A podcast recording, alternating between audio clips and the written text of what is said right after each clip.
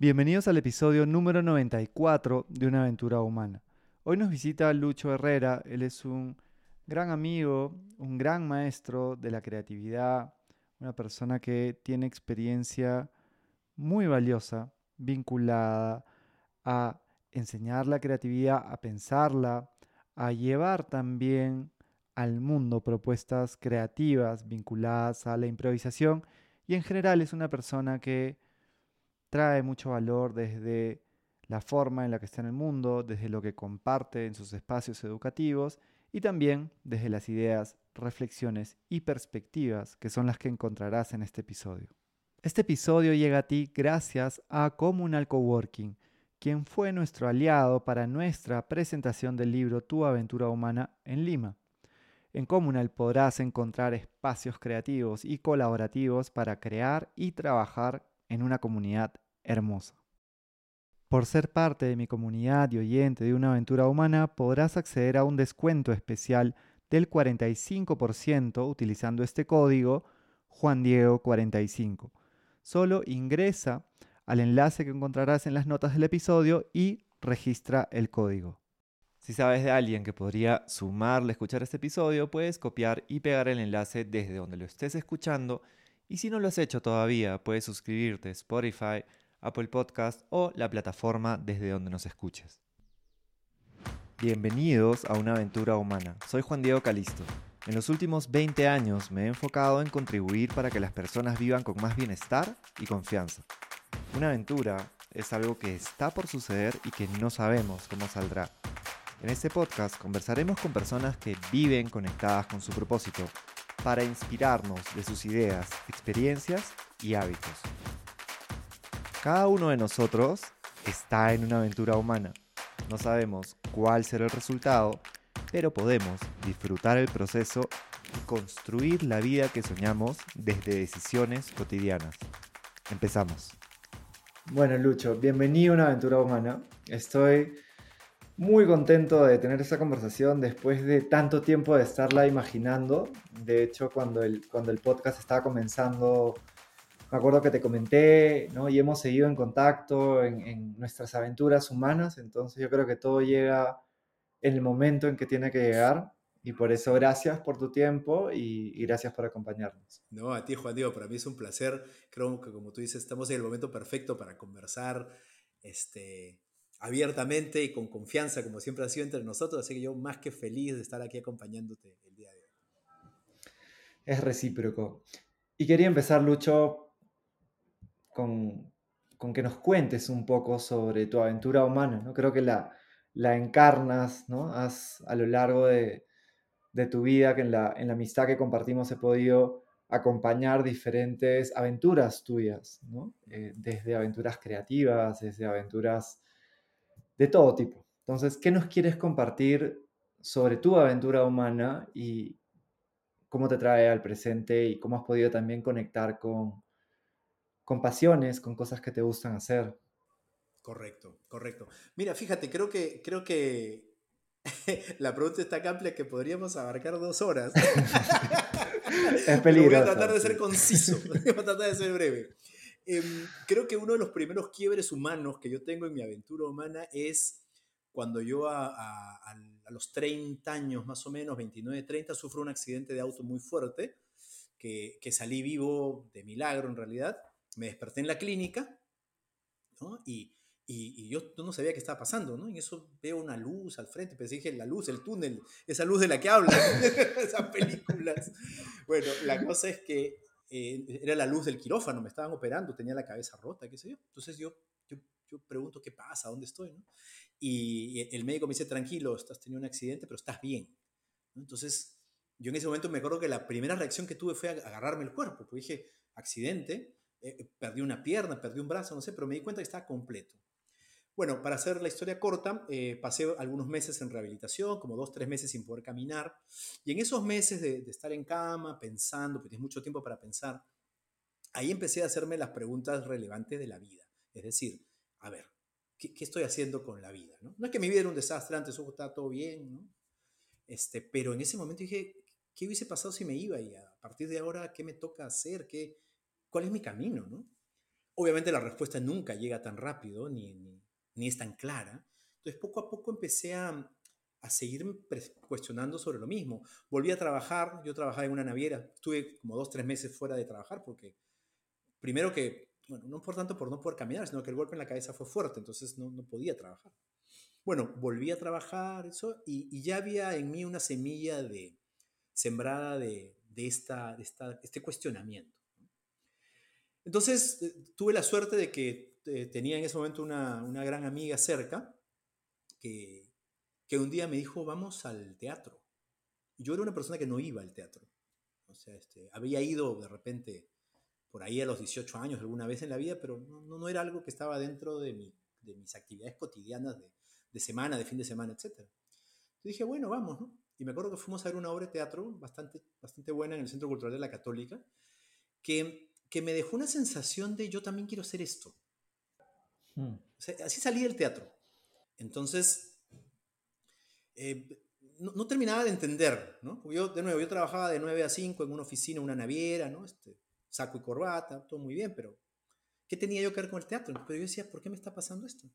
Y esta chica me dijo, pero si tienes la duda, ¿por qué no te metes a un teatro, perdón, a una clase de teatro, a un taller? E inmediatamente vino la respuesta usual que damos todos los mortales en este mundo. No, pero ¿cómo, cómo yo voy a hacer eso? ¿Qué tengo yo que ver ahí? No, no, no, no, no. ¿Qué hago? Taller de teatro. Yo sí estoy haciendo contratos navieros, transporte de combustibles, ¿no? ¿Qué, tengo que ver yo con el teatro? Bueno, esta amiga me insistió tanto que me dijo, ya te busqué una clase. este, mira, ahí está, ahí te paso el dato, matricúlate este sábado, puedes comenzar o no sé, averigua tú es con Aristóteles Picho en el Centro Cultural de la Católica. Y en ese momento dije, bueno, pues empecé a mirar, revisé, dije, bueno, el precio creo que es justo. yo, yo, estaba, yo estaba esperando que haya una excusa más para decir no, pero en verdad no había excusas. Entonces dije, bueno, iré. Fui y desde el primer día para mí la vida cambió. Es decir, ahí me di cuenta que necesitaba otro tipo de estímulo en la vida y otro tipo de formación que no era la que yo tenía antes. ¿no? Yo era formado pues en negocios, en plata, en logística y, mi experiencia de laboral hasta ese momento también era esa, ¿no? que está todo muy bien, pero, de nuevo, ahí estaba la respuesta. Entonces, em, el taller de improvisación, perdón, el taller de teatro con Aristóteles fue algo que a mí me, me cambió en muchos sentidos. Fuera de que Aristóteles era un gran maestro, eh, eh, la interacción con compañeros en ese momento también era distinta. Y ahí pasó también algo muy interesante, fíjate. Lo que pasó ahí fue que encontré, éramos un grupo, no sé, 15, 20 por ahí, ¿no? Y encontré ahí amigos que, que son amigos míos hasta ahora, y grandes amigos, ¿ah? Guillermo Checa, Mónica Madueño, Hernán Álvarez, Cecilia Carrasco, ahorita me acuerdo de ellos, y otros más que, por ahí no menciono por tema de tiempo, pero a lo que voy es que son gente que hasta ahora está en, en mi vida, ¿no? Eh, con la que he hecho muchas cosas. Y lo bonito de ese grupo, ese grupo inicial que me tocó, era que como todos teníamos otros trabajos, íbamos ahí, me acuerdo, sábados en las mañanas y miércoles en la noche. Eso por, por tres meses. Y lo interesante de eso es que cuando estábamos ahí, nadie hablaba de, de, oye, yo soy fulano de tal y trabajo en tal sitio, ¿no? Yo soy fulana de tal y soy gerente de tal cosa, ¿no? Eso, eso, que normalmente se daba en el entorno donde yo estaba normalmente, eh, no, no aparecía. O sea, parecía el compartir sobre las vivencias de ese espacio. ¿no? Lo que habíamos experimentado, lo que habíamos Entonces, vamos a tomar una chela, vamos a tomar un ceviche, ya. Pero ahí salía no en, oye, ¿tú en qué estabas? Cuéntame. Oye, ¿y tú a qué te dedicas? Oye, hagamos negocios juntos. Ya, eso, eso no estaba, ¿eh? Eso no aparecía. al menos no en esa etapa. Después ya pues, se han hecho otras cosas, pero en esos primeros meses era todo un, oye, esto qué chévere, mira lo que hicimos, que Aristóteles nos dijo esto y pasó esto. Y, y, te hizo leña con sus comentarios, jajaja, ja, sí, o sea, era, era como un, un, disfrutar, como la salida del colegio, si quieres verlo así. Y en paralelo, entonces yo dije, ah, no, esto de acá no puede terminar, porque el taller duraba dos, tres meses, más o menos, ¿no? Y a Aristóteles le dijimos, Aristóteles, queremos seguir. Bueno, dijo, sigamos, abramos otro taller y abrimos otro taller en el mismo centro cultural. Y de ahí la historia continuó por dos años. Wow. por dos años, que luego lo llevamos a otro espacio este, y, terminamos incluso haciendo un montaje amateur en, en, el Teatro Auditorio Miraflores sobre una obra de Shakespeare, ¿no? Luego hicimos otro montaje eh, ya más, este, un poco más sólido, eh, de, una, de una obra que se llamaba La familia del anticuario en el Centro Cultural de la Católica, lo presentamos un par de fechas. Este, luego incluso Aristóteles nos llevó con esa obra al Hospital Santo Toribio de Mogrovejo a hacer una obra a beneficio de los pacientes del hospital. O sea, todos esos dos años fueron, fueron geniales. Eh, yo combinaba ese espacio con mi trabajo, entonces estaba muy bien. Este, digamos que era un buen equilibrio, ¿no? Esto era un hobby muy bonito y mi trabajo pues me seguía manteniendo, ¿no? Y estaba todo muy bien. En el camino, por, por el grupo y por los contactos en este mundo, caí yo a los shows de improvisación de todo en Barranco, que también fue otro salto cuántico y cualitativo en relación a mi vida, porque dije, oye, qué paja, esto también es hacer teatro, pero de una manera mucho más arriesgada en el sentido de que es, acá hay creación inmediata, ¿no? En el teatro también tú estás creando, pero tienes, digamos, un texto que te lo aprendes, es otro tipo de enfoque. De nuevo, no, no, no creo que uno sea mejor que el otro, son dos distintos, creo que incluso son hasta complementarios. Eh, yo siempre digo que cualquier actor de teatro debería llevar talleres de improvisación y viceversa, cualquier improvisador o improvisadora debería también aprender sobre la forma clásica de hacer teatro. Y bueno, en el mundo de la impro también fue otro salto. Eso fue también todo, porque aparte, yo las primeras semanas de las clases estaba, pero me metí al taller, obviamente después del show, vi un show de impro que me encantó y después dije, esto hay talleres, qué chévere, voy a meterme en los talleres. Mis primeras semanas eran un poco duras porque caí en un grupo que ya tenía cierto tiempo haciéndolo, entonces yo veía, yo decía, ¿cómo esta gente hace esto tan rápido y se les ocurre esto y se les ocurre el otro? Y, y yo mientras pensaba que iba a ser, ya la cosa había avanzado y no tenía tiempo pues, para reaccionar. Entonces, las primeras dos, tres semanas fueron un poco frustrantes hasta que luego poco a poco ya fui entrando en la onda y fui entendiendo de qué se trataba. Y me acuerdo que eso fue también fueron como dos, tres años de, talleres que llevé, entre talleres sueltos con mi primera profe, Nasira Tala, que, que fue genial. Luego tomé clases con, con Sergio Paris, también el mismo que todo. Y, y, bueno, terminé quedándome en todo, que ahí fue donde nos conocimos.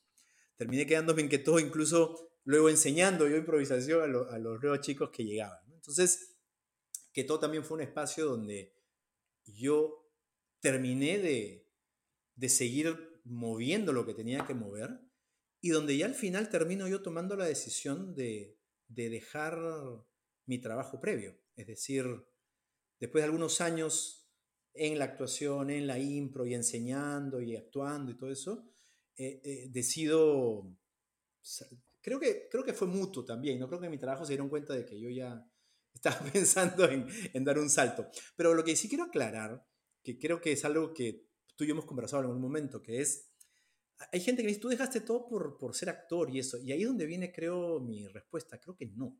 De hecho, no lo soy al día de hoy, o sea, me he dedicado mucho a eso, pero, pero yo estaba buscando algo más que eso. ¿no? No, ojo, no estoy denostando la, la, profesión del actor, ¿no? Para nada. Pero yo me acuerdo que había una señora a quien yo quiero mucho, que lamentablemente ya falleció, la señora Cateriano, que trabajaba en la oficina conmigo, en la, en la naviera. Y ella se daba cuenta que yo siempre andaba como cuidando a los practicantes nuevos, a la gente que recién entraba y siempre como andaba explicándoles cómo se hacían las cosas y al final del día los practicantes siempre terminaban conmigo, yo terminaba entrenando a los practicantes o a los nuevos para, para los trabajos que había que hacer. Entonces ella me decía, Luchito, me decía, una señora alemana casada con un señor peruano cateriano, y me decía, Luchito, usted, usted debería ser profesor, me dijo. yo, ¿yo profesor? Sí, usted, usted tiene pasta de profesor. Yo la verdad que nunca lo había pensado, era la primera vez que escuchaba una cosa así, o que yo me planteaba una cosa así. Y en ese momento, bueno, no, no lo pensé muy en serio, pero cuando yo termino mi relación laboral con esta empresa que fue de muchos años y quedo libre, inmediatamente empiezo a ver este, algunas propuestas de trabajo, qué sé yo. Yo me sentía que estaba todavía necesitando hacer un, un paréntesis, respirar un poco para ver por dónde me enfocaba. ¿no? Este, de hecho, sabía que me, encantaba el tema de la improvisación, ya enseñaba improvisación, ya quería seguir enseñando eso, pero todavía no sabía exactamente qué, más. Estaba con un, un, momento de dudas.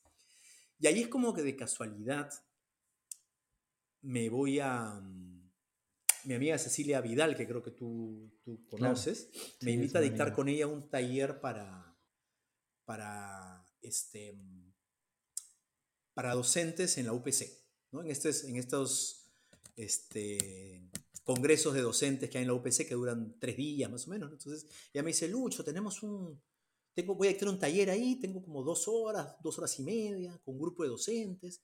Entonces, ¿por qué no armamos algo juntos? Me dice. Sentémonos a votar ideas, armemos juntos. Tú que traes una onda bien creativa, este, y yo, a ver, ahí amalgamos. Fantástico. Entonces nos fuimos a un café, nos sentamos ahí a votar ideas, armamos un taller bien chévere y lo hicimos.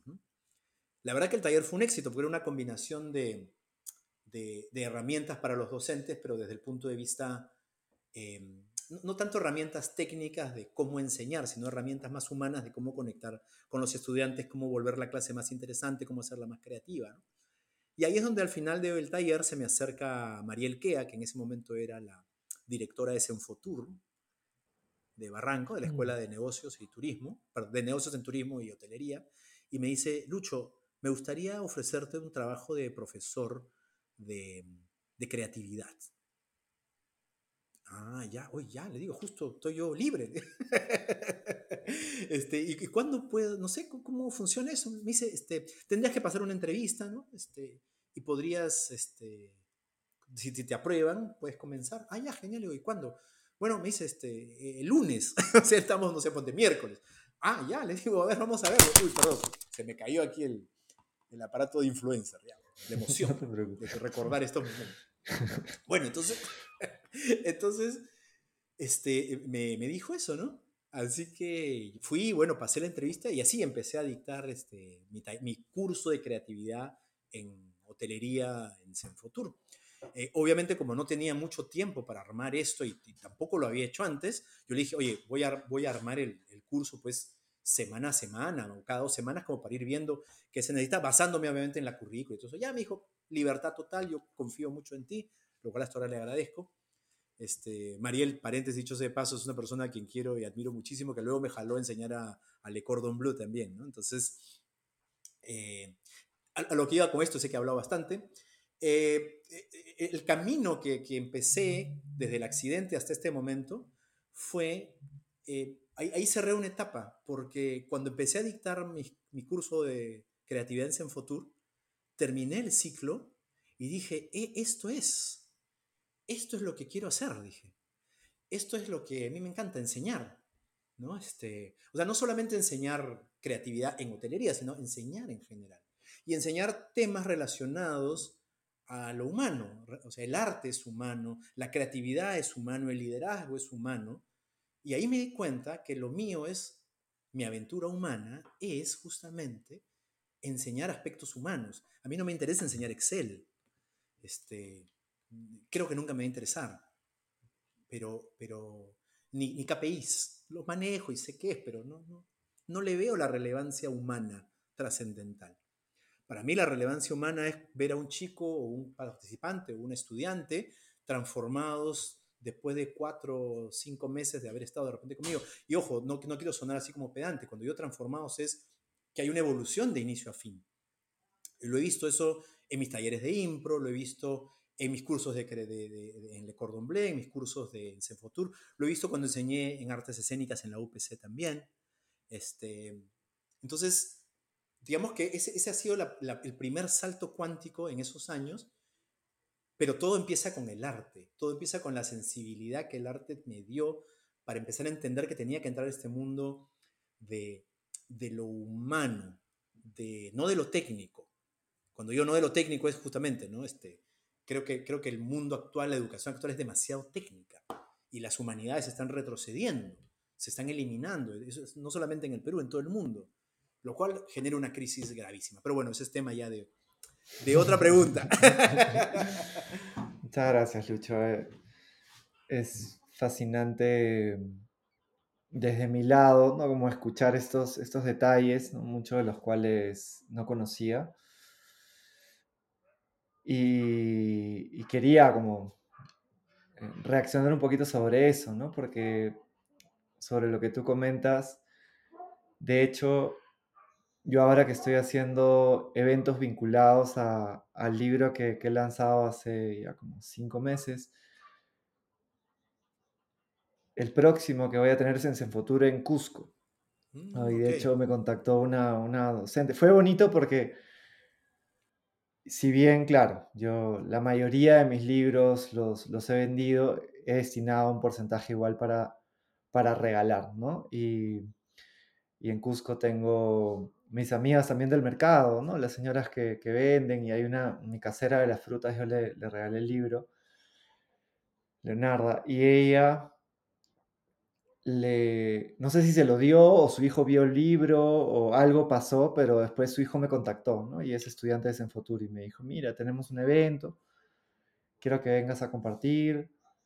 Y luego ya me, me contactó su docente, Mapi Paliza, para que, para que vayan, ¿no? Y de hecho, en el evento, yo si bien siempre dejo un espacio para la improvisación, sí tengo en mente algunas historias para compartir, ¿no? Y, y una historia que, que comparto alrededor justo de la creatividad es, claro, inicialmente, cuando, porque hice como un viaje hacia atrás, ¿no? Para ver momentos. Entonces, claro, yo los 14 años era capitán del equipo de fútbol de mi colegio, del- de mi club, y mucha creatividad aplicada para resolver problemas, pero tú me preguntabas si era creativo y era no. Eso es, eso es para otros, ¿no? Eso es para otros que, que son como unos elegidos.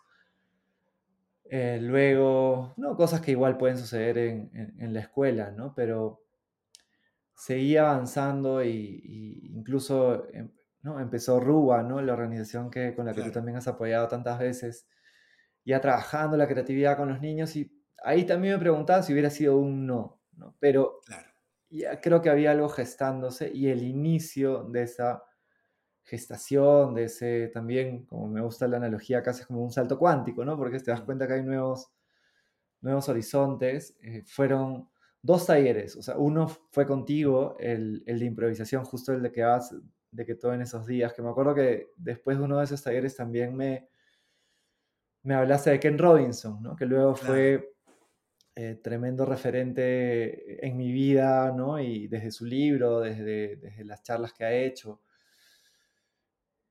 Y claro, también me acuerdo que me cansó muchísimo tu, tu, tu primera, tu segunda, tu tercera, tu cuarta clase, ¿no? Me acuerdo todavía, o sea, todavía me acuerdo los ejercicios que hacías, pero algunos así con, con, con un detalle, ¿no? Que podría escribírtelo minuciosamente.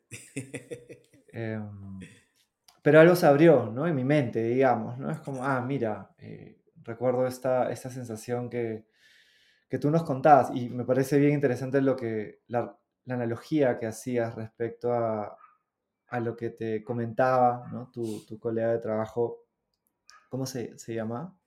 Ah, la, la, mm, señora Cateriano que me decía que debía ser profesor. la señora Cateriano. La señora señora Cate- Cateriano, sí. sí, lo que te decía la señora Cateriano de cómo tú, ¿no? Cómo acompañas esto, cómo tú también, cómo buscas generar alguna reflexión. Me acuerdo mucho de los círculos, ¿no? De, después de tus clases, donde no era que la clase acababa, sino había un círculo y cada uno compartía, ¿no? Compartía lo que había. De hecho, es algo que, que me inspiró mucho y después, en el camino también yo estaba haciendo como muchos talleres de creatividad, de innovación y, y creo que ese círculo que aprendí contigo siempre me ha acompañado, ¿no? Siempre ha sido como algo y es algo que tú me regalaste, ¿no? Y creo que le has regalado así a, a muchas personas. Entonces Qué sabes que, que te estoy muy agradecido por, por todo lo que he aprendido a ti también. Muchas gracias, ¿no? Imagínate, más que feliz por tus palabras. Gracias. Y, y bueno, otro fue con una, también una maestra que, que hoy también es una gran amiga, Karina Quispe, que con ella fue más lenguaje corporal, pero del lenguaje cor- corporal me llevó a, a- a unos mundos bien interesantes también de desarrollo personal, ¿no? Ella se había formado en una metodología eh, que se llama, de eh, se llama Gali, es, es un Mm, antropólogo, ¿no? También que, que- que- que combinó la antropología con el teatro y hizo una propuesta fascinante. Entonces, eh, sí, me trae un montón de recuerdos y, y, y sí puede sonar un poco grande, pero no es grande en verdad el hecho de que una persona que ha ido a un taller donde se produce ese salto cuántico y donde puede ¿no? descubrir nuevas maneras de, de relacionarse, de crear, de imaginar, saber de repente que es creativo, mm, eh, que es algo que, que, también me pasó. De hecho, yo ahí estudié economía y tú me preguntabas antes de eso si era creativo y te hubiera dicho no. claro. Y después de eso sí fue, sí, ¿no? Lo que dice Ken Robinson también, ¿no? Es, todos somos creativos, lo podemos entrenar y, y, como dice Ken Robinson, que qué bueno que lo citas porque para mí también es un referente importante, ¿no? Él dice que en realidad todos perdemos esa capacidad creativa. Yo, yo lo veo a mi hijo, por ejemplo, mi hijo acaba de cumplir tres años, ¿no? y, claro, el nivel de creatividad que tiene, no es porque sea hijo mío, ojo, sino es que como cualquier niño sano, ¿no? Es decir, el tipo crea historias, se inventa, o sea, mezcla los Avengers con, no sé, este, los Transformers y no hay límite para él y le encanta escuchar y dice, papá, hagamos historias, hagamos historias, ¿no? Lo que Ken Robinson dice, y es un tema que a mí también me parece muy importante, es que todos perdemos esa creatividad por, la, por el tipo de educación al que estamos sometidos, la educación formal, que no nos lleva a desarrollar la creatividad. Lo curioso de esto es que las empresas todas buscan creatividad, qué sé yo, pero el mundo en realidad suena más un floro, ¿no? Suena más un floro de queremos gente creativa y entras a las organizaciones y es lo menos creativo que existe, salvo excepciones, digamos pero luego todas quieren creatividad, innovación, nuevas ideas. Entonces Ken Robinson dice, el primer punto eh, que bloquea eso es la educación. Y luego el, día a día famoso del que hablamos, ¿no? Es decir, este día a día que también está cambiando un poco, ojo, ¿no? Este día a día del que yo crecí en los 90, este de saco y corbata, ¿no? Este, Ahora eso ya prácticamente ya entró en desuso, salvo los abogados y los directorios por ahí de alguna empresa, ¿no? Pero, pero volviendo a Ken Robinson, me parece un tipo muy interesante, su libro creo que lo hemos compartido, El Elemento, que también habla de esto, ¿no? De el elemento que es este espacio donde se encuentran tus habilidades con tus pasiones y hacen esta intersección. Porque a veces tú eres bueno para algo, pero no te apasiona eso o te apasiona algo y no eres bueno para eso tampoco, no, tienes habilidades para eso. No sé, a mí me apasiona el fútbol, ahora que hablamos de fútbol, pero yo nunca fui tan bueno en fútbol, fuera bueno normal, ¿no? Pero no, era pues bueno en fútbol, entonces, pero el fútbol siempre me ha apasionado, por ejemplo. O, ser astronauta, no sé, creo que a todos nos apasiona eso de alguna manera, pero... Entonces, claro, Ken Robinson habla, tienes que encontrar el elemento y para encontrar el elemento necesitas hacer el efecto de, de la cebolla, es decir, ir sacando las capas para que pueda hacerlo suficientemente permeable para que, para que encuentres tu elemento y toques tu vulnerabilidad y desde ahí ya puedas estar en ese elemento. Como en el libro hay ejemplos, si no me equivoco, de los creadores de, de South Park, que está este Mick Fleetwood, el baterista de, de Fleetwood Mac, está también eh, este, Gillian Lynn, la, la, que él también, de la que él también habla en su, en su charla TED, ¿no? Que era una bailarina desde chiquita, pero claro, el, colegio en el que estaba en Gran Bretaña la limitaba y la, tenían prácticamente como niña problema, ¿no? Hasta que el psicólogo le dice, no, su hija no tiene ningún problema, es una bailarina, llévele a una escuela de danza, ahí va a ser feliz. Y efectivamente, fue feliz, creativa, exitosa, y ha dejado un legado enorme para la, para la humanidad. En otro contexto lo diciendo Ritalin, y para que se calme. Y eso es lo, lo difícil de estos tiempos. ¿no? Totalmente, el sistema, ¿no? Y mm, se me ha venido a la mente algo también sobre lo que tengo una curiosidad, pero creo que puede ser interesante para todos nuestros oyentes. En un momento tú montaste un, un espectáculo, ¿no? Que se llamaba La Terapia. Eh, cuéntanos cómo nace y qué era, porque a mí me, a mí me encantaba ir. Lo disfrutaba mucho. Gracias. Fíjate, yo, yo ya después de algunos años salgo de Keto y, y, digamos, formo un grupo de, estudiantes, ¿no? Que, que primero, digamos, fueron estudiantes, luego ya fueron como parte del elenco, ¿no? Este, que yo tenía para crear estos espectáculos. Entonces, uno fue la terapia y el otro fue el Evangelio según la impro. Los dos en el Centro Cultural Café, ambos duraron años, ¿no? Duraron como dos, tres años cada uno, si no me equivoco, ¿no? De hecho, el Evangelio según la impro se cortó por la pandemia, y después ya, bueno, yo me vine a Canadá, ya esa es otra historia, pero bueno, Em, el, tema con esto es que esto aparece porque em, el, grupo de chicos que estudiaba conmigo me, dice un día, ¿no? Este, perdón, estamos en uno de estos círculos de reflexión al final de la clase y una de las chicas, Emma, que tú conoces, este, me acuerdo clarísimo, Emma me dice, Emma me dice, este, esto es como una terapia para mí. Venir aquí los sábados en la mañana a tu clase es como una terapia. Entonces yo me quedé pensando en eso, ¿no? Y ahí viene también otro tema que creo que está muy ligado a, mi visión de, las cosas. Creo que cualquiera que se dedica al arte o a cualquier actividad en general tiene que investigar. Entonces yo tuve, por suerte, tomé varios talleres en impro, y, y Gillo Giraldo, que es uno de los grandes maestros que yo tuve de, Colombia, Gillo me, me, facilitó varios, varios libros. Uno de estos libros hablaba del teatro playback. El teatro playback es, es un tipo de teatro que empezó muy fuerte en Estados Unidos y en Canadá también, si no me equivoco, en los años fines de los 60, en los 70, donde el teatro, este, este tipo de teatro se hacía en centros comunitarios de distintas ciudades pequeñas de Estados Unidos, o sea, no, no estamos hablando de un teatro mainstream, eh, y es un tipo de teatro con fines terapéuticos. O sea, el, espectáculo lo dirige un, un, psicólogo y tiene un grupo de actores eh, entrenados para, eh, para hacer lo siguiente. Lo mismo que tuviste en la terapia, es decir, le preguntaban a alguien del público sobre un problema personal, qué sé yo, los actores escuchaban, representaban esa historia en el escenario y luego de estas historias se servía como un gatillador para la catarsis de esta persona del público y luego el, psicólogo eh, intervenía a esta persona para sanarla terapéuticamente hablando. Tú, como sabes, yo en la terapia no pretendía hacer eso porque no tengo esas herramientas. este, nunca pretendía hacer eso porque aparte es meterte a algo que tienes que estar preparado para manejar. Pero lo, lo llevamos desde un lugar, digamos, no tan profundo desde el punto de vista de sanación, pero digamos sin tocar fibras tan sensibles del, del espectador. ¿no? Lo que hacíamos era preguntar algún detalle, alguna cosita, por ahí jugar con eso desde un lugar de mucho respeto para que el público diga, ah, sí, eso, jaja, por ahí, ¿no? Y, por ahí. Yo no pretendía ser sanador de gente.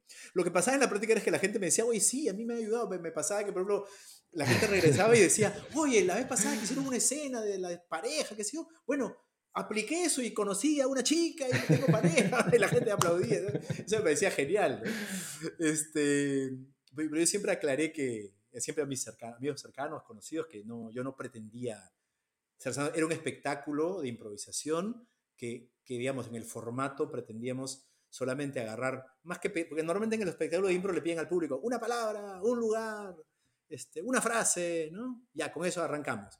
Pero yo quería ir un poquito más allá, ¿no? Es decir, a ver, no solamente un lugar, un lugar donde tú nunca te enamorarías, ¿no? Por ejemplo. ¿Por qué? ¿Qué pasa contigo en la vida de las parejas? No sé, que todavía esta conversación con el público, entonces ya, suficiente, gracias, agarramos eso, ¿no?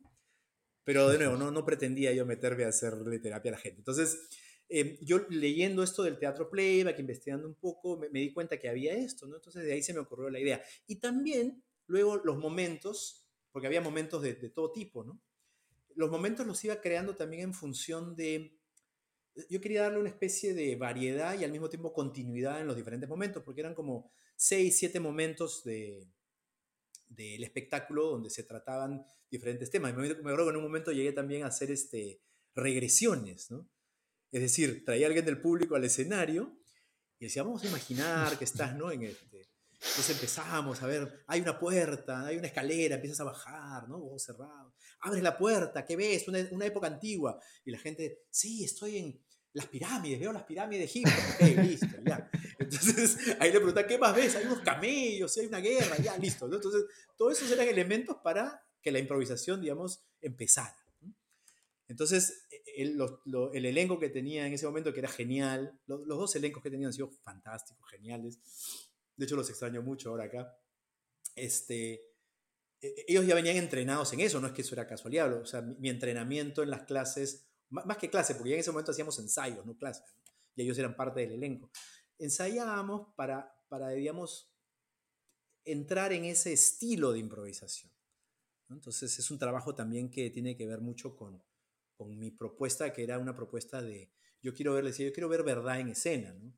Eh, a veces, y no sé, creo que uno de los, no voy a decir males, pero creo que uno de los temas que hace que la improvisación en Perú, al menos, o en el mundo en general, se siga viendo como un, como un arte hasta cierto punto menor, es que hay una necesidad de, siempre crear espectáculos de humor, ¿no? Este, humor, humor y hacer chistes, ¿no? Entonces el, el, improvisador tiene libertad en escena, ¿no? Y esa libertad pues a veces, a veces es, ok, quiero que el público se ría, hago un chiste para que el público se ría y, y hay ese riesgo, ¿no? Entonces yo tuve por suerte algunos maestros que me enseñaron que ese camino pues no está mal, pero te limita, de hecho, porque solo haces un tipo de escenas, un tipo de, de, espectáculo que llega a ser incluso hasta casi parodia de otras escenas que se han visto antes, entonces ya dejas de, incluso dejas de improvisar, te vuelves una especie de imitador de otro.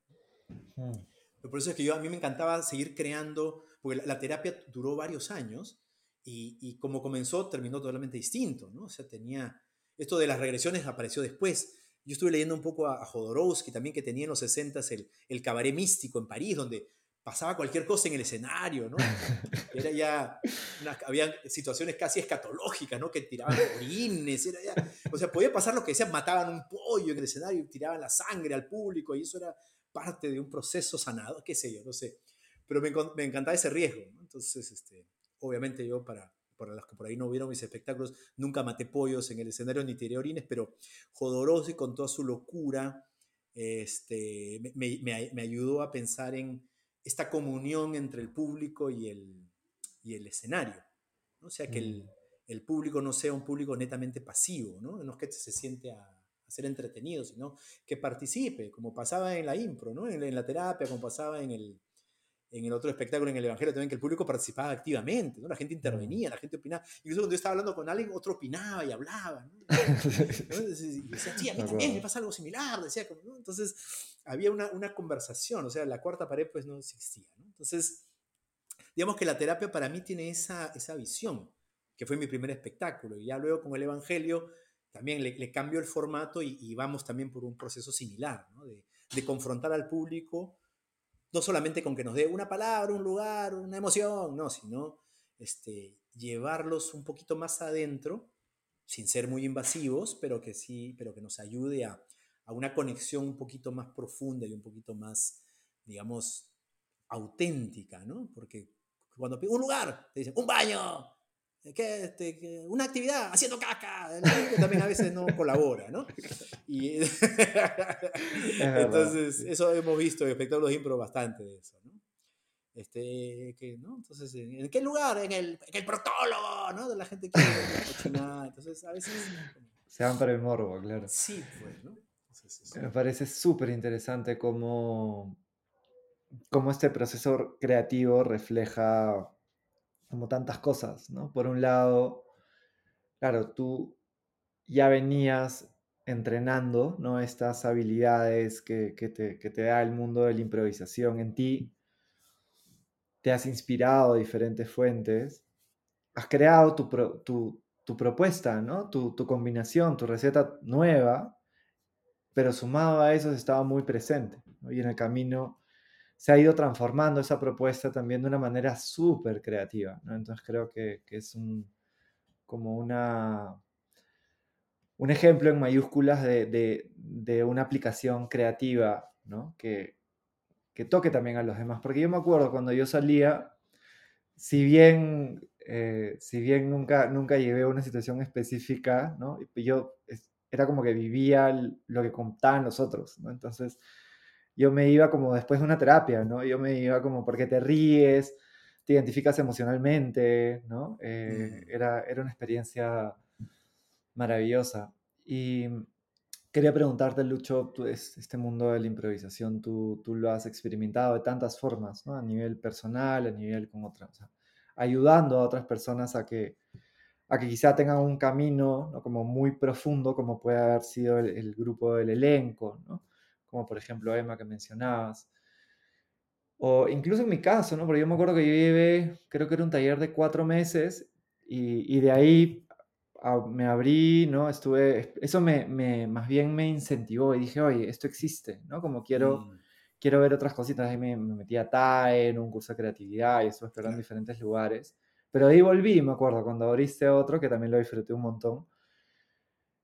Eh, y estoy seguro que así cada persona que ha tenido su proceso, y lo digo porque sé el tipo de maestro que eres, si no, evidentemente no lo diría, eh, ha seguido un camino, ¿no? Ha habido una apertura mental, ha habido un desarrollo de habilidades humanas. Yo me acuerdo incluso en esos momentos yo tenía que interactuar mucho frente a las comunidades, bueno, la comunidad de Manchay donde estábamos, mm. San Pablo, mm.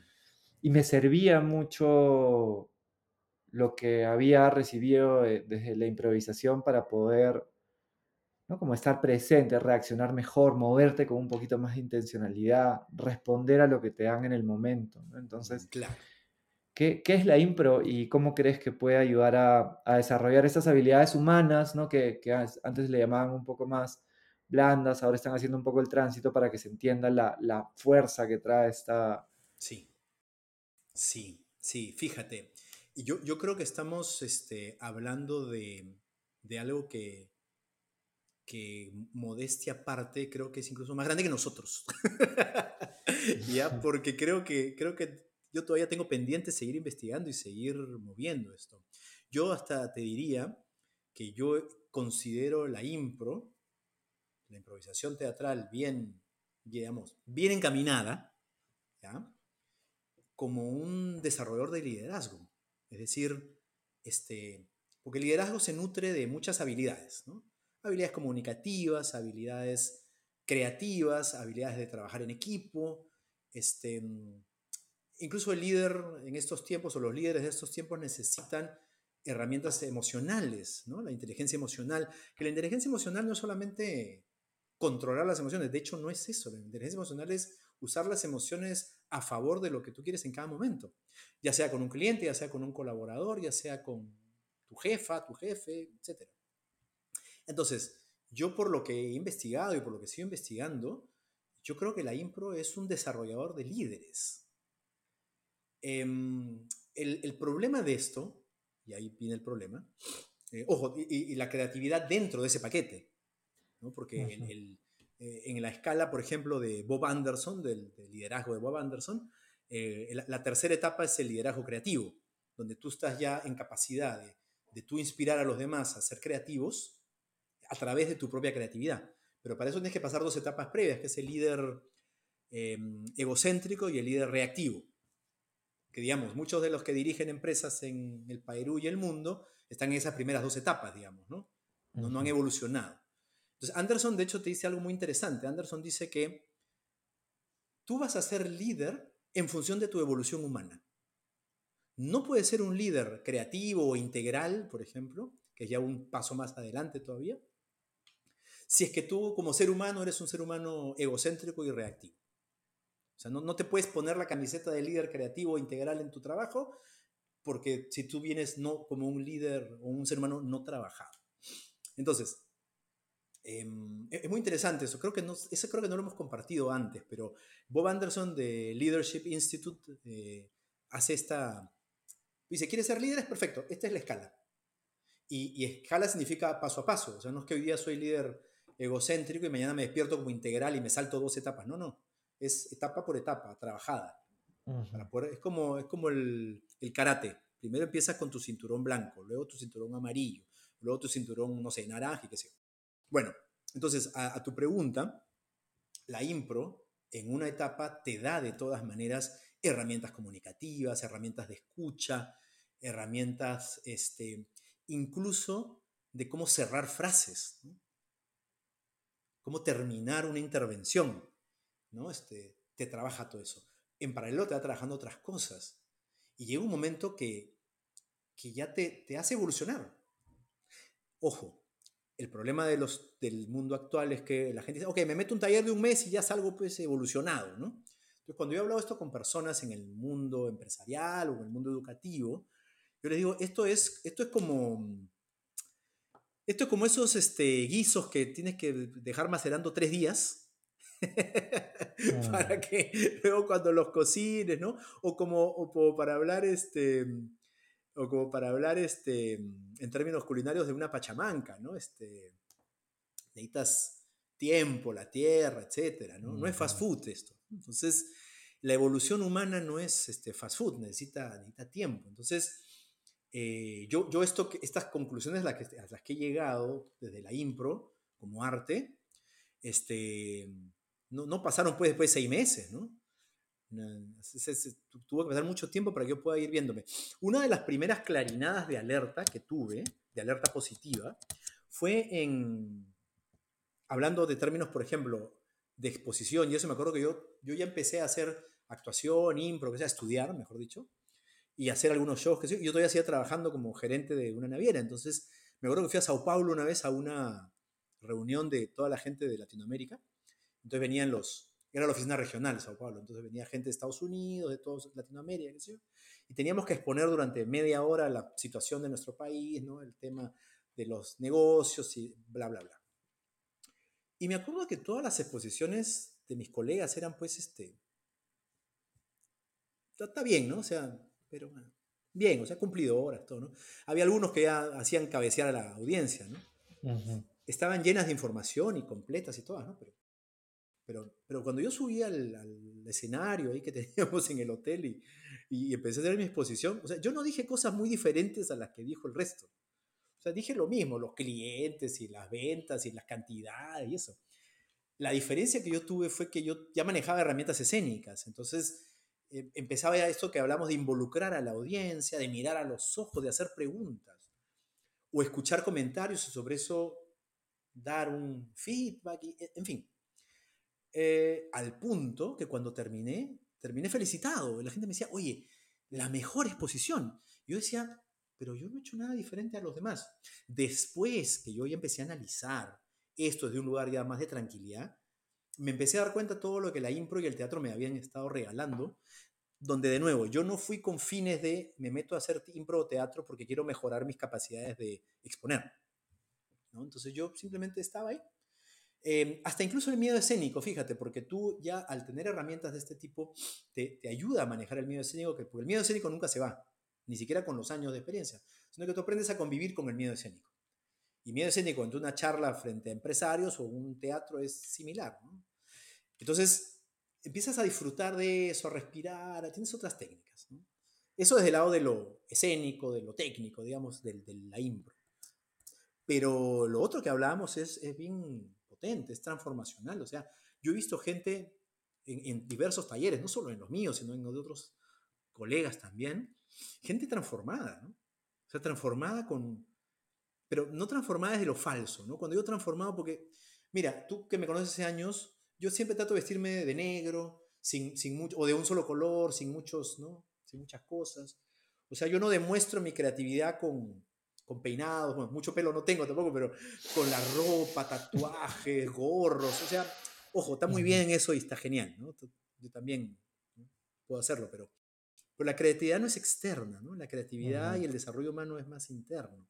Uh -huh. Entonces, el, el, nivel de transformación que yo he visto en mucha gente es bien potente. Y, y, la otra clarinada que me vino fue en mi antiguo trabajo, ya poco tiempo antes de irme, como un año, una cosa así, en mi trabajo en, en la naviera, un día me llama un grupo, el, el grupo de, chicos con los que yo trabajaba, que era, digamos, mi equipo, yo era el gerente, era un grupo de chicos que trabajaba conmigo, con, o sea, gente de todas las edades en realidad, eran como seis, cinco, seis, y me dicen, oye, este, solo queríamos tener una reunión contigo rapidita al final del día. Uy, ¿qué pasó? Dije. la cosa es que la reunión era para algo positivo. Me dijeron, no sé qué has hecho los últimos meses, pero estás diferente, estás distinto. Yo, sí, como así? No sé, estás, escuchas más, nos sentimos parte de tu equipo ahora sí, nos motivas más, eh, eres más claro. En líneas generales es más chévere trabajar contigo como jefe. Mm. Entonces yo en ese momento dije, oye, gracias, ¿no? Pasó la reunión y yo me puse a pensar, dije, ¿qué cosa he hecho diferente en estos meses? Ah, ahí está pues, dije yo, la impro, el teatro, eso es. Pero yo no había hecho ese clic, o sea, yo no era consciente de ese cambio evolutivo, digámoslo así. Mm. Yo no era consciente de mi evolución de liderazgo, digámoslo así. Yo estaba siendo un mejor jefe, un mejor líder, sin darme cuenta. No era consciente. Entonces ya poco a poco eso fueron las claridades que dije, oye, a ver, ¿dónde está esto? A ver, voy a empezar a investigar. Y empecé a leer mucho sobre liderazgo, metí a cursos, talleres, lecturas, qué sé yo. Y, y, bueno, al final del día, por eso te decía, el día de hoy, después de, estamos a casi 20 años de que yo tomé mi primer taller de impro, y mi primer taller de actuación también. Fue wow. en el 2004. Sí, más o menos, 2004 ha sido, no, sí, o 2003, ya no me acuerdo bien. bueno, pero ya, digamos, 20 años casi, ¿no? Son 20 este, años. Este, 20 claro, años. Entonces, sí. mucha agua ha corrido bajo el puente y ahora, eh, o sea, tú, tío, viendo hacia atrás, a tu pregunta inicial, yo te digo, el impacto que puede tener un arte de este tipo, bien manejado con un ser humano o con un grupo de seres humanos, eh, puede ser muy potente. Pero para eso, como todo en la vida, se necesita perseverancia, profundidad, eh, docentes comprometidos con la investigación, que en la impro hay, ojo, hay, hay de todo como en todos lados. Este, hay, muchos colegas que investigan muchísimo. Carol Hernández, por ejemplo, que, que es una gran investigadora del mundo de la impro, que hemos, somos amigos hace muchos años. Ella ha enseñado también en la UPC conmigo en la carrera de artes escénicas. Ella también ha desarrollado una línea de improvisación, por ejemplo, de, de impro testimonial, que, que, yo acá lo menciono porque es, es parte de una investigación propia de ella, ¿no? que se ha formado para eso y se sigue formando y, y sigue formando, este, formando nuevos improvisadores, haciendo espectáculos, ¿no? y, y, es una línea de investigación muy interesante también. Entonces, a tu pregunta, no sé si me he explayado mucho, ¿no? Pero, pero es, yo creo que es eso, eso, eso creo que es el camino. Ojo, hay otros artes también, ¿no? o sea, también este, el teatro también tiene su potencia y la danza también, tú hablabas ahora hace poco de, del cuerpo y el método GAL y toda la danza también tiene este, componentes muy potentes para el desarrollo humano. ¿no? Yo hablo de lo que conozco, que es la impro, y, las artes escénicas en general, pero sobre todo impro y teatro, que, donde, hay una, donde digo, hay una conjunción y una comunicación permanente entre ambas formas de, de arte escénico. Me gusta mucho, bueno, todo lo que compartes, ¿no? Pero se me, se me quedó esto de, de que es una receta que se cocina, ¿no? Como es un plato que se cocina a fuego lento, ¿no? Y, y, creo que, desde, desde, diferentes experiencias, ¿no? Eh, por ejemplo, ¿no? Tu teatro, impro y impro enseñando, impro creando propuestas, ¿no? Mm. Hay personas que, son impro estudiando y, de ahí entran, ¿no? Como, como tu equipo, ¿no? A actuar, a estar ahí y, luego saltan incluso al mundo del liderazgo. Me he encontrado con, también con estudiantes de estudios en espacios educativos. Mm, como, como Félix. Y, mm, ¿Félix Claudet? Sí. Ah, ok, Félix claro, Claudet, Félix, Claudet, eh, claro, él enseñaba liderazgo, un, super profe de liderazgo y claro, se notaba que tenía esas herramientas que venían desde, desde ese mundo y de otros más, ¿no? Claro, en mi caso fue más, esa fue una puerta de entrada y claro, luego igual mi naturaleza va mucho también con explorar, ¿no? Entonces, claro, he llevado talleres de yo sé que la tuya también, ¿no? Pero claro, en, mi caso estuve cuatro meses y ahí fue clown, de ahí fue creatividad en TAE, de ahí fue un, un, mes me fui a, Río al, al, Teatro del Oprimido con el CTO, el Centro del Teatro del Oprimido, que para ah, mí fue como... Me, fue una experiencia súper intensa, donde siento que descubrí otro mundo sobre el cual no profundicé porque, porque y eso, que, que fueron tres semanas todos los días, ¿no? Pero dije, es un mundo que me parece fascinante, pero siento que, que para poder entrar ahí necesito pues mudarme a Río y estar ahí como un par de años para poder hacerlo bien, ¿no? Claro, claro.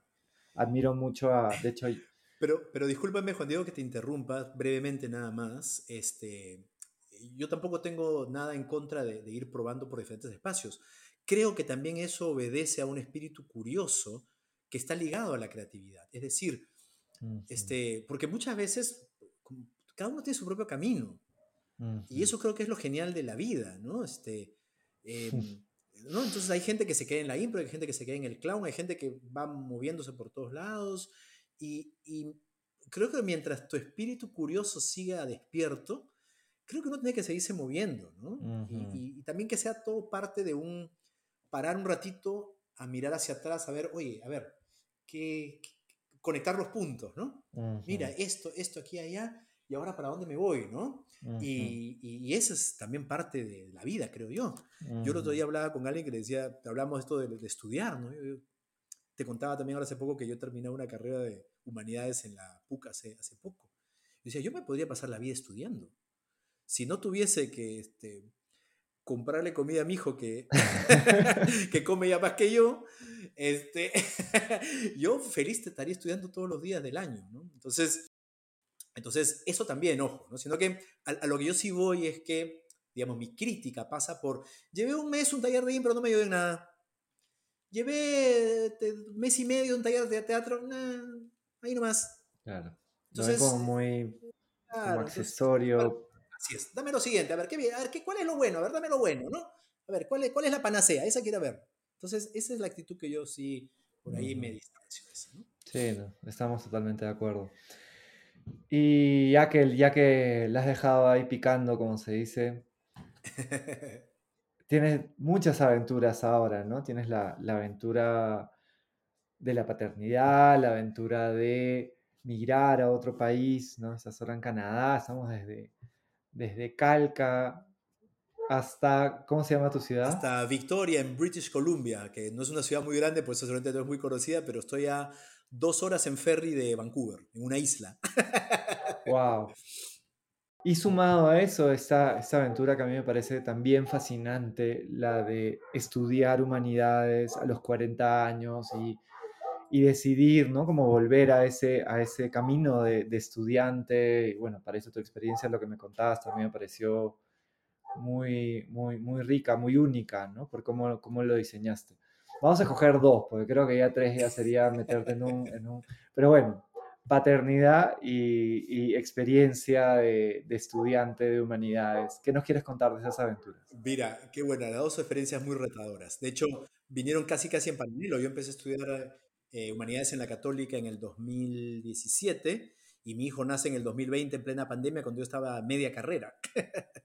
Entonces, son experiencias bastante recientes que sin duda alguna me han marcado y me siguen marcando muchísimo. ¿no?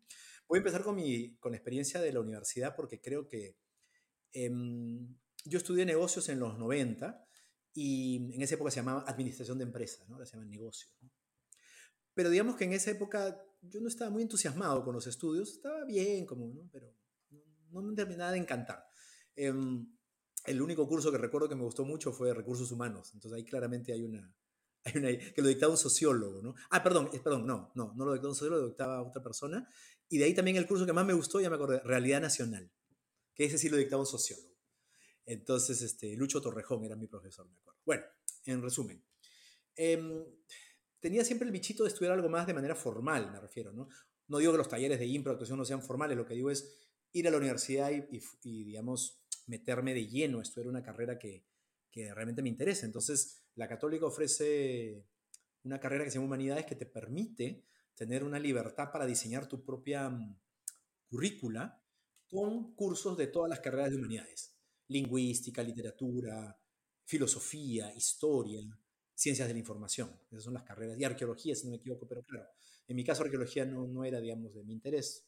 Entonces, yo diseñé mi carrera en base a cursos de literatura, filosofía e historia. Em, digamos, no son cursos especiales, sino son cursos de las tres carreras. Entonces yo compartí en las tres carreras con estudiantes que estaban estudiando filosofía, literatura e historia. La verdad que fueron cinco años y medio, casi seis años, si no me equivoco, del 2017 al 2022, eh, geniales para mí. Eh, ir a la universidad a estudiar por placer es algo que a veces muchos no tenemos. Es decir, em, vamos a ponerlo desde este lugar. Cuando las universidades en el mundo aparecen, por ahí en la Edad Media, en Europa, no tenían fines laborales, es decir, nadie entraba en ese momento a la universidad para, para conseguir chamba. ¿no? Porque es a lo que entramos ahora a la universidad, uno entra a la universidad y ya, ¿no? Para conseguir chamba. Este, ese es el mundo en el que vivimos, pero cuando las universidades se conciben, no se conciben para eso, se conciben para formar seres humanos, se conciben para, para para que el conocimiento de la humanidad no se pierda. Entonces, y, aparte seguir este, cocinando eso, ¿no? Entonces, em, cuando yo entro a la universidad a estudiar humanidades, me parece muy interesante porque mucha gente en mi entorno me empieza a mirar como bicho raro. Ya era bicho raro por hacer impro y hacer teatro, ¿no? Entonces ya eso es como raro. Pero de meterme a estudiar humanidades, me dice, ¿para qué te, ¿para qué te sirve eso? ¿Por qué, ¿Por qué vas a ir a estudiar filosofía a los 40 años? ¿Qué, ¿para qué te sirve? ¿no? El famoso, la, famosa utilidad del, estudio. ¿no? ya yo escuchaba y no, decía mucho nomás, ¿no? Pero había gente más bien así como tú, otros más que me miraban y decían, wow, qué interesante, qué chévere, cuéntame más, ¿cómo así? ¿no? Bueno, fueron años de mucha investigación, de, de mucha lectura, de mucho aprendizaje. Eh, combiné mucho de mis saberes previos con los cursos que elegía para poder profundizar sobre algunos temas. Em, incluso em, lo que aprendí en la universidad me sirvió para repotenciar mi trabajo de consultoría en empresas en desarrollo humano, en desarrollo de liderazgo, ¿no? Este, eh, en fin, fueron años de mucha riqueza intelectual. Eh, lo volvería a hacer N veces. Yo por mí, como te conté hace rato, seguiría estudiando. Eh, fue un viaje, un viaje que, modestia aparte, me, me, hizo nuevamente dar un salto evolutivo como ser humano. Este, mm, yo respeto mucho las decisiones personales de cada uno en relación a los estudios, pero escucho mucha gente que se queja de lo que estudia, incluso en maestrías, ¿no? No, estoy llevando la maestría de tal lugar, el MBA de tal cosa, que sea, porque bueno, tengo que hacerlo, pues, porque ya son cosas que ya he visto antes, pero eso es lo que me pide la chamba, pues, ¿no? Y eso a mí me parece muy triste como humanidad, que tengamos que endeudarnos para pagar maestrías que la gente no quiere estudiar, simplemente les permite tener una entrada al salón VIP de la fiesta. Eso me parece que es penoso. Y creo que es, creo que es cruel desde el punto de vista de humanidad. Creo que el ser humano debería poder decidir estudiar lo que desee, lo que quiera, lo que le interese, que te haga mejor persona.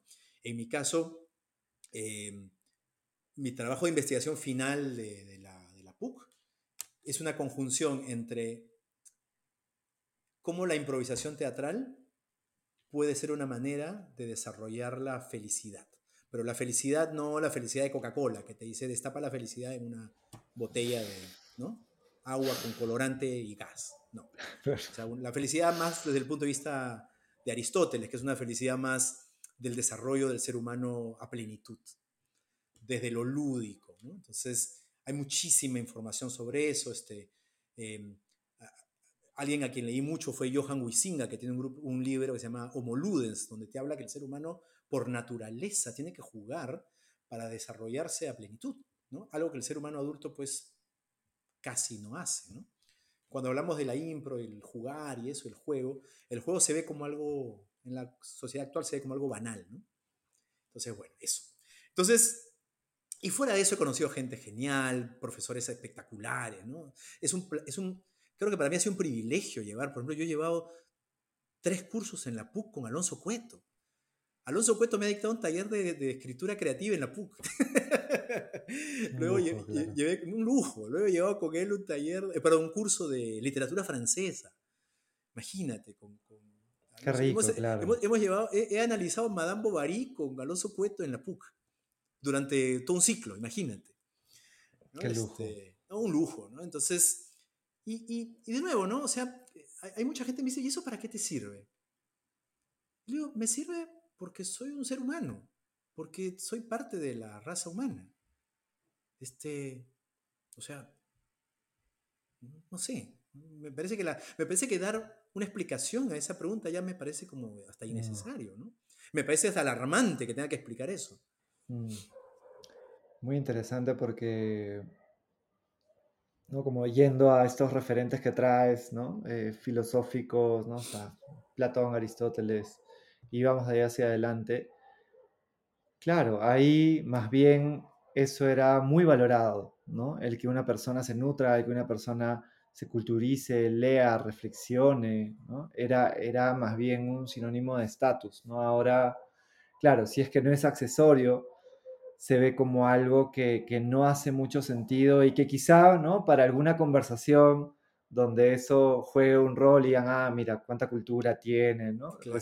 resulta accesorio porque para ese espacio permita que, puede, o sea, que pueda conversar bien y que pueda dar una buena imagen. Entonces, sí, yo creo que resalta cómo, cómo se ha transformado, digamos, el, el, espacio formativo, ¿no? Las escuelas de eh, estas caminatas peripatéticas, ¿no? Y, cómo, cómo, uno se culturizaba de otra manera y cómo hoy día hemos llegado a algo tan distinto. Tal cual. Y sabes que sobre eso, Juan Diego, que es muy importante, ¿no? Hay mucha gente que, y eso tiene que ver mucho el, el, marketing, ¿no? Eh, creo que el marketing a veces mal llevado le, le, hace mucho daño a la humanidad. Por ejemplo, hay, hay, como, ahora se habla mucho de un liderazgo para la felicidad, ¿no? Este, pero claro, el tema es qué entiendes por felicidad, ¿no? A veces las empresas creen que repartir un tomatodo o invitar pizza a su personal le puede hacerlo mugre toda la jornada laboral es la felicidad, ¿no? Eso está totalmente errado. Pero, por ejemplo, este, se habla mucho del liderazgo, la felicidad y todo eso, y son conceptos que Aristóteles ya habló de eso hace más de 2000 años. Del juego también, ¿no? Eh, así es, claro. Entonces, em, y, nos hemos, y ahora hay gente que lo presenta como, mira la novedad, ¿no? De esto, que el liderazgo de la felicidad y esto y lo otro. Entonces, no sé, por ejemplo, yo, yo tuve la suerte, una vez más, ¿no? De tener grandes docentes en la PUC. Este, llevé un año completo de ética con Miguel Justi, o sea, en, dos cursos, ¿no? Uno era el curso de ética y el otro el curso de el análisis completo de la ética nicómaco de Aristóteles, por ejemplo. Wow todo un ciclo analizando la ética Nicómaco dos veces por semana, con Miguel Yusti, que es un gran docente de la PUC, uno de los referentes ahí. Y la verdad que es impresionante, ¿no? Lo que Aristóteles plantea en este libro, que hay que saber leerlo, porque lamentablemente ha sido escrito hace siglos atrás y, hay que saber, por eso hay que, creo que lo que Miguel Yusti nos, nos regaló durante el ciclo fue, fue genial. Entonces, para poder entender frase por frase qué dice, entonces, una de las cosas que a mí me sorprende muchísimo es que ya Aristóteles planteaba que la felicidad no viene por, las, por lo, económico, viene por tu nivel de desarrollo de virtudes, de que eres un ser humano mejor, y al mismo tiempo, cómo esas virtudes impactan en la comunidad. O sea, es tan simple como eso y tan vigente como eso. Y, a veces hay mucha gente que, todavía está como, oye, mira esto, que hay un libro que habla sobre la felicidad y el apoyo a la comunidad. Eso ya existe hace muchos años, o siglos para hablar de eso. Entonces, bueno, mi, paso por la universidad a los 40 también es, muy interesante porque ya tú vas con otra visión del mundo, ¿no? Ya no eres un chico de 18, 20, con 40. No, no estoy diciendo que los chicos de 18, 20 no, no tengan, este, digamos, la posibilidad de estudiar también, pero cuando tú vas con 40, con muchas experiencias vividas, ya, ya también enfocas tu, tu proceso educativo desde otro lugar, ¿no? Totalmente. Sí, de hecho, a mí me pasó que yo estudié economía en la agraria porque yo me tenía que pagar la universidad y, me gustaba la universidad, o sea, me gustaba la, agraria en general. Y intuí que era como un camino, pero mi naturaleza, hasta, hasta lo elegí también para volverme bueno. Sabía que en números era relativamente bueno, pero que no era lo que más me gustaba. Entonces dije, mira, puedo entrenarme un poco. Hay también un montón de, de de textos, hay un montón de, conocimiento alrededor que me puede nutrir, pensadores. Pero en el camino yo más bien me trataba de salir de la raya a veces y llevaba antropología rural, sociología rural, hacía viajes y eso me nutrió mucho. Fui un poco contracorriente. Me lo aceptaron, no me contaron los créditos, pero por lo menos me dejaron llevar esos, cursos. Para que vean cómo la educación formal te limita en tu propia autenticidad. ¿no?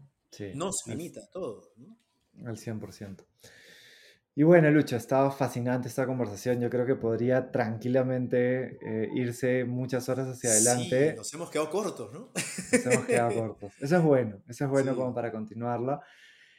Y quería cerrar con, con una pregunta vinculada, porque yo me imagino que personas que nos están escuchando es como, ya, ¿y cómo desarrollo mi creatividad mm. más allá de de poder llevar un taller, de poder leer un libro, de poder hacer algo? ¿Qué, qué cosas prácticas o, ideas o, principios compartirías? totalmente. Fíjate, voy a tratar de responder esa pregunta eh, haciendo una intersección con mi vida de padre, que quedó pendiente de la pregunta anterior.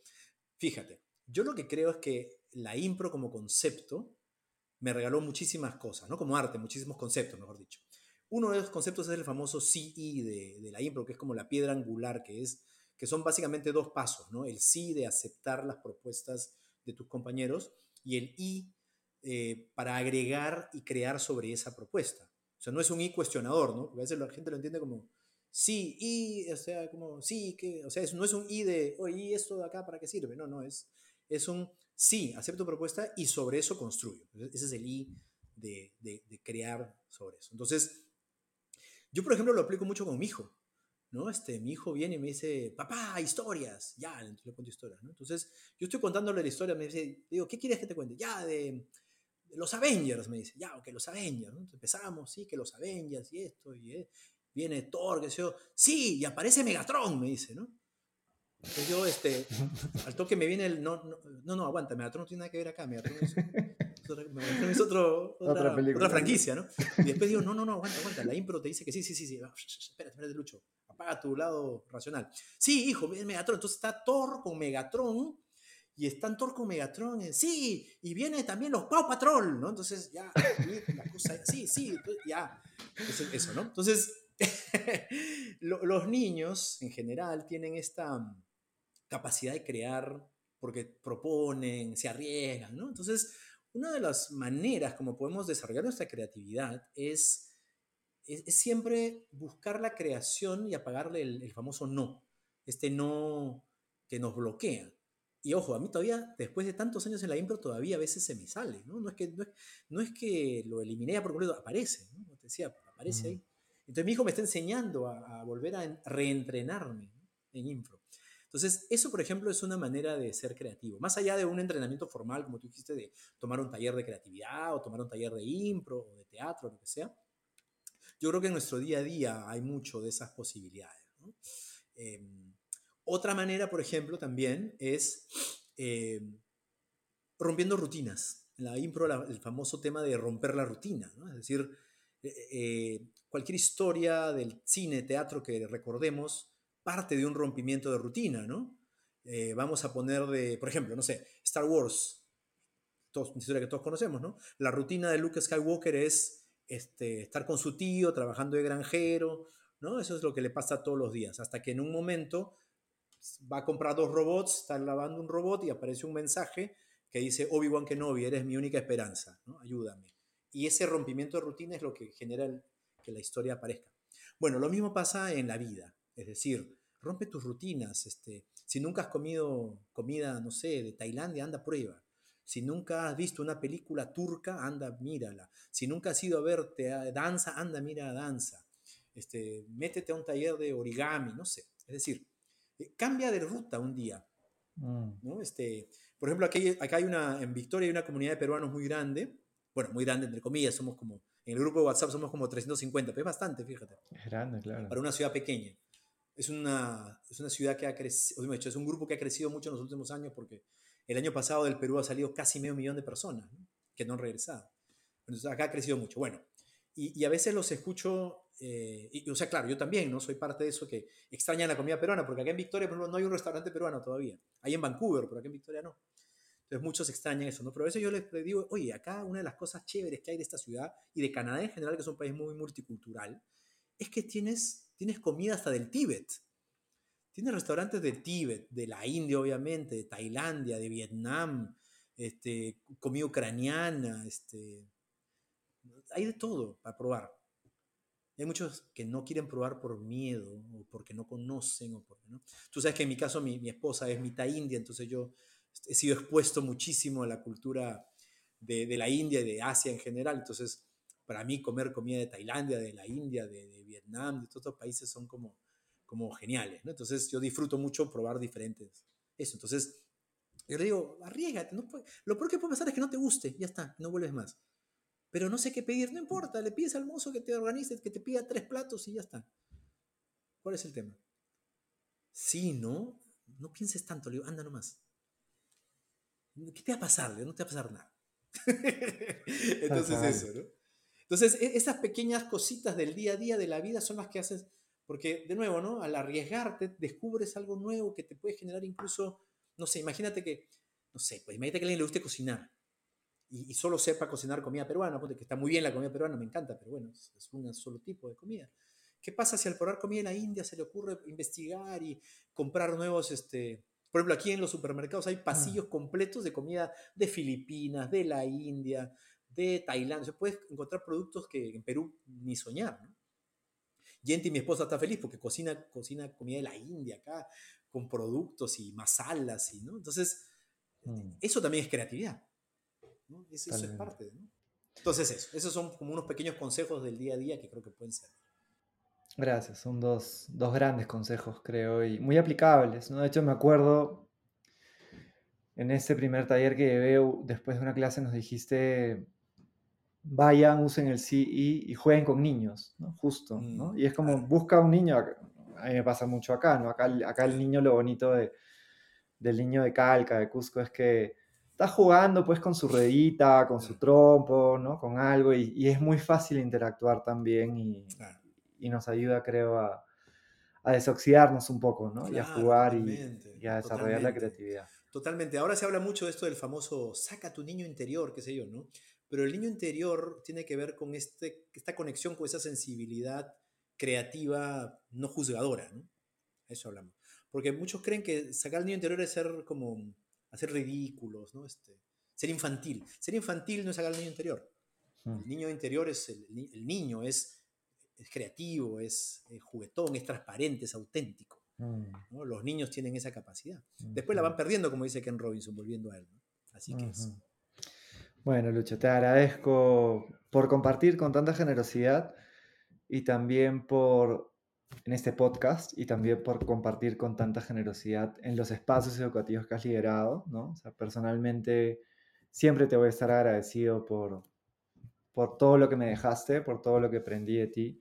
Gracias. Y lo que me ayudó también a, a crecer, ¿no? Como persona. Eh, espero que, que, nos podamos reencontrar más adelante porque creo que que, ¿no? que, que podrían salir muchas conversaciones de esta conversación y, y la mejor de las energías en, en, estas nuevas aventuras que estás emprendiendo. Totalmente. Muchísimas gracias a ti más bien por el espacio. Yo he sido más que feliz. Yo, como tú dices, me quedaría hablando contigo tres horas más. Hagamos otro podcast si quieres, yo feliz, encantado. Pues, vamos, hablemos otros temas, pero ya acotamos, porque claro, este, el arte de la conversación también es algo que, que tú estás ahora desarrollando desde el podcast, ¿no? Porque conversas con diferentes invitados, lo que me parece genial y creo que cada uno tiene muchas, mucho que compartir por lo que he visto en tu podcast también. Yo te agradezco muchísimo, Juan Diego, por tus palabras, por la invitación. Yo siempre he sido un, desde que te conocí, un admirador tuyo en todo sentido por, por lo que has hecho con Rúa, por lo que vienes haciendo ahora, con lo del libro. Ya desde la búsqueda de Juno ya tú estabas este, buscando ya escribir, entonces me parece genial que sigas por ese camino y me parece hasta genial que lo hagas ahora desde Calca. Así que mm. todo lo mejor para ti siempre. Este, me, estoy muy contento de haber aportado el día de hoy desde mi experiencia. Ojalá que, le, sirva a quien, a quien le sirva. y si no, pues este, nos encontramos en otro momento y seguimos conversando, que creo que hay muchos temas que han quedado pendientes. Muchas gracias, Lucho. Te tomo la palabra. De hecho, que me va a encantar hacer otro, otro episodio se me vienen ya bastantes personas a la mente a las que les voy a compartir esta conversación, porque creo que hay mucha riqueza ¿no? para, para trasladar y aplicar en, en, tantos mundos. Y bueno, la admiración es, es recíproca, me alegra que, que, hayas emprendido también esa nueva aventura de la paternidad, eh, de, de, poder como regalarle también a tu hijo este espacio de... ¿no? Toda esta magia de la, de la impro creo que, que, te da un superpoder ahí que estás aplicando y, y espero que nos encontremos también de nuevo más adelante en otros espacios. De todas maneras, maestro, te mando un gran abrazo, muchísimas gracias. Y ahora tengo que irme, porque justamente tengo que recoger el hijo del Daker. vaya, vaya. Muchas gracias. Así que un fuerte abrazo, Juan Diego. Gracias por de vuelta. Saludos. Cuídate mucho. Un placer. Tú también. Igualmente. Espero que este episodio haya generado valor en tu vida de alguna manera y también quería contarte que ya salió mi primer libro de bienestar y crecimiento personal, se llama Tu aventura humana, y lo puedes encontrar en nuestras redes sociales o también en tuaventurahumana.com. Viene acompañado con un tour mundial que voy a estar en diferentes ciudades de América Latina, también en Estados Unidos, en España, en Costa Rica, en Chile. Y a través de este tour vamos a compartir una experiencia muy especial que espero tengas ganas de ser parte. Gracias por escucharnos y hasta pronto.